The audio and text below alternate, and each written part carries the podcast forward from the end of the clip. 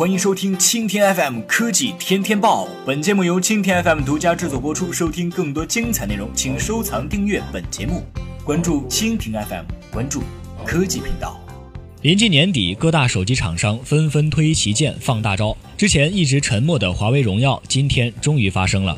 华为荣耀业务部总裁今日在微博发布预告称，关于未来手机，除了提升品质和参数，荣耀认为更需要从新出发，因序而变，成为人们走心的贴身伴侣。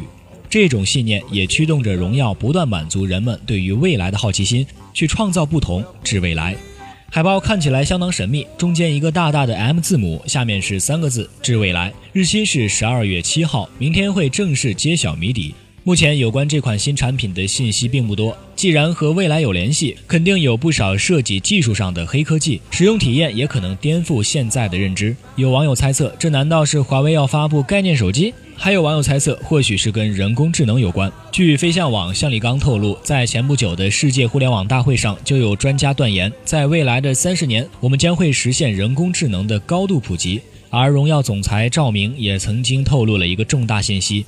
代表未来手机发展趋势的相关黑科技技术正在研发中，只是待时机成熟，将立即与用户见面。好的，以上就是今天的科技天天报，更多精彩内容，请关注蜻蜓 FM。